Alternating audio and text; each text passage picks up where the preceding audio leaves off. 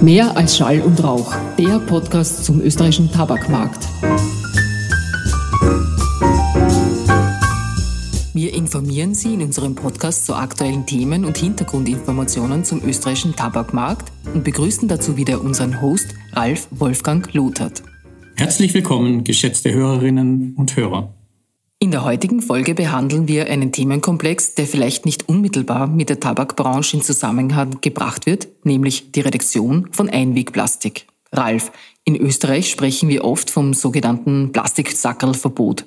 Kannst du uns ein paar Hintergründe erzählen, warum wir hier im Podcast über den österreichischen Tabakmarkt uns darüber unterhalten? Ja, liebe Dagmar, sehr gerne. Wenn wir also über das Plastiksackerlverbot sprechen, meinen wir eigentlich das generelle Ziel, Kunststoffabfälle zu reduzieren.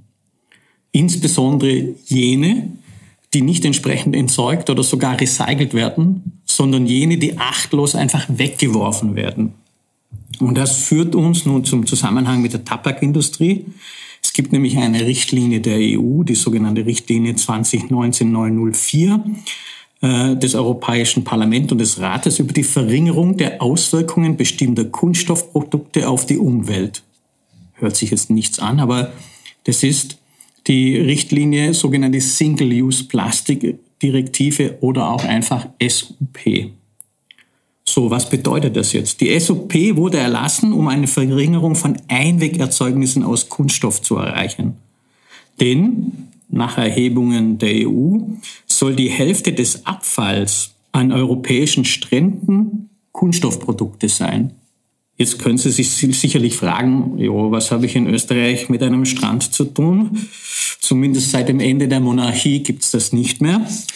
Aber Spaß beiseite, zurück zum Thema. Bei den gefundenen Abfällen handelt es sich zum Beispiel um Wattestäbchen, Einwegbesteck und Teller aus Plastik, Rührstäbchen, Strohhalme, Luftballon, Stäbchen und ja, jetzt kommen wir auch Zigarettenstummel. Damit nehme ich an, ist die Frage geklärt, weshalb wir heute darüber sprechen. Es geht also um die Produkte selbst, Produkte, die aus Kunststoffen bestehen und deren achtloses Wegwerfen. Gehen wir nochmal einen Schritt zurück, äh, um generell aufzuklären, warum Zigarettenfilter überhaupt von SUP umfasst sind. Wir haben dazu einen Experten an Bord geholt. Das ist der Gottfried Eilenberger, Gruppenleiter des Bereichs Metallanalytik bei Öcolab. Öcolab kennen wir schon von einem vorherigen Podcast. Äh, es ist Österreichs größte Gesellschaft für Umweltanalytik und Teil der GTA Austria Tabakgruppe. Mit seinem wissenschaftlichen Hintergrund, dem Studium der organischen Synthesechemie, ist Gottfried unser Experte für Kunststoffe. Herzlich willkommen, Gottfried. Hallo Dagmar, danke für die Einladung. Ja, sehr gerne. Gottfried, gehen wir gleich in Medias Res. Äh, kannst du uns kurz erklären, woraus Zigarettenfilter bestehen? Die sind doch aus Plastik, oder? Der Zigarettenfilter besteht aus Zelluloseacetat. Zellulose an sich ist ein nachwachsender Rohstoff und wird zum Beispiel aus Holz gewonnen. Also das Holz von Nadel- und Laubbäumen besteht zu ca. 40 Prozent aus Zellulose. Leider eignet sich die Zellulose, so wie sie in der Natur vorkommt, nicht zur Herstellung von sehr langen, feinen Fasern, wie man sie aber braucht für einen Filter. Deswegen wird die Zellulose durch Veresterung mit Essigsäureanhydrid chemisch modifiziert, um diese gewünschten Materialeigenschaften zu erhalten. Und aufgrund der chemischen Modifikation wird, die Zell wird Zelluloseacetat dann auch als Kunststoff klassifiziert. Und wie sieht das dann konkret mit der Abbaubarkeit und der Dauer aus? Zelluloseacetat kann sowohl photochemisch, also durch Sonneneinstrahlung, als auch biologisch durch Bakterien oder Pilze abgebaut werden. Dabei entstehen Essigsäure, CO2 und Wasser in erster Linie. Allerdings geht der Prozess nicht schnell genug vonstatten, um das Ganze als biologisch abbaubar zu zertifizieren. Der Zeitraum, innerhalb von dem ein Zigarettenstummel vollständig abgebaut wird, bewegt sich irgendwo zwischen zwei und fünf Jahren. Äh, zum Vergleich mit einem äh, erdölbasierten Kunststoff, wenn man PET hernimmt zum Beispiel, dauert das Ganze 450 Jahre oder zumindest geht man davon aus, weil mit Sicherheit sagen, äh, werden das erst zukünftige Generationen können. PET ist erst 1940 erfunden worden. Unglaublich, ja. Vielen Dank für den sehr interessanten Einblick und dass du uns hier sozusagen erhellt hast. Ich wünsche dir noch einen schönen guten Tag und freue mich, wenn wir uns wiederhören im nächsten Podcast vielleicht mal. Immer gern und auch euch noch einen schönen Tag. Tschüss.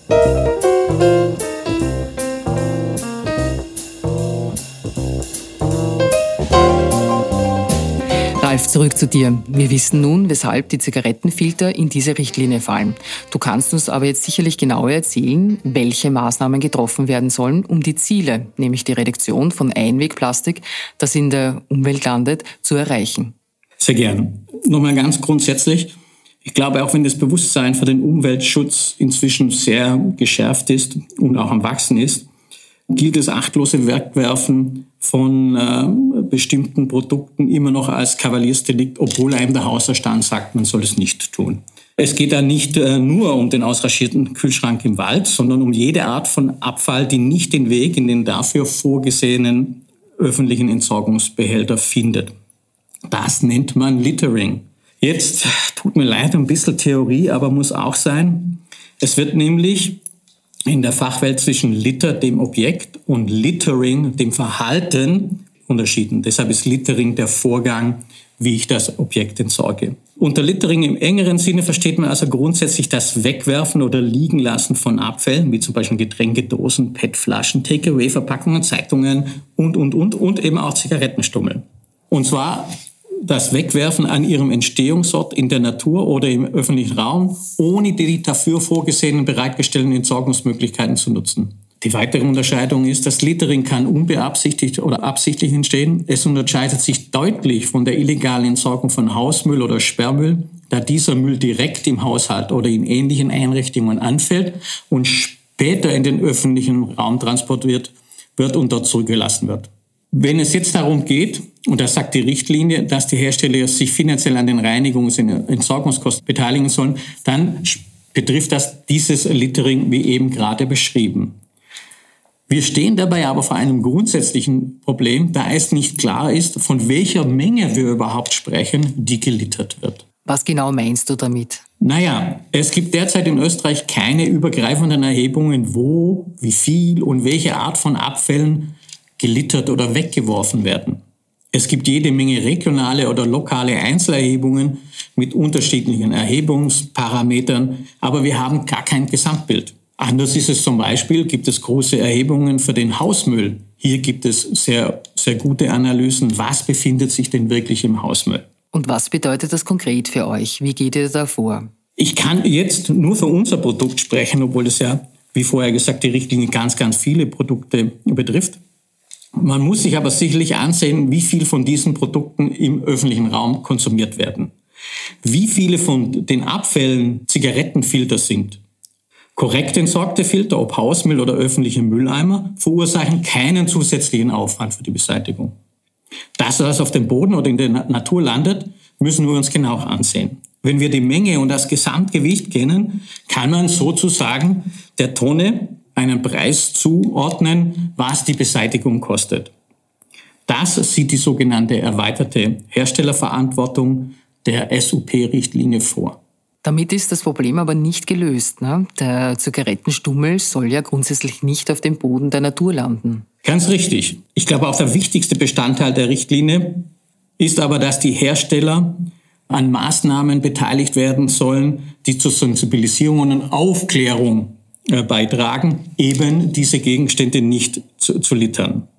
Der allererste Schritt müssen wir nun als Hersteller auf den Produktverpackungen, das heißt auf der Chickpackerl, darauf hinweisen, dass Kunststoff enthalten ist und sie zu richtiger Entsorgung anhalten. Das kommt bereits jetzt im Sommer 2021. Ich hoffe, Sie finden diesen Hinweis, denn unsere Packung besteht ja mittlerweile fast nur noch aus 75 Prozent Warnhinweisen. Ich kann aber nur betonen, dass danach das wirklich Wichtige die Aufklärungskampagnen sein werden. Denn es bebraucht die Anstrengung aller Beteiligter. Denn wir sehen eine große Gefahr in der gesamten Richtlinie insoweit, wenn der Hersteller für die Reinigungskosten aufkommen soll und dem Konsumenten dies gewahr wird, er sich fragt, warum soll ich denn noch dieses Produkt, diese Zigarettenstummel entsorgen. Es wird ja eh dafür bezahlt, dass es nachher gereinigt wird.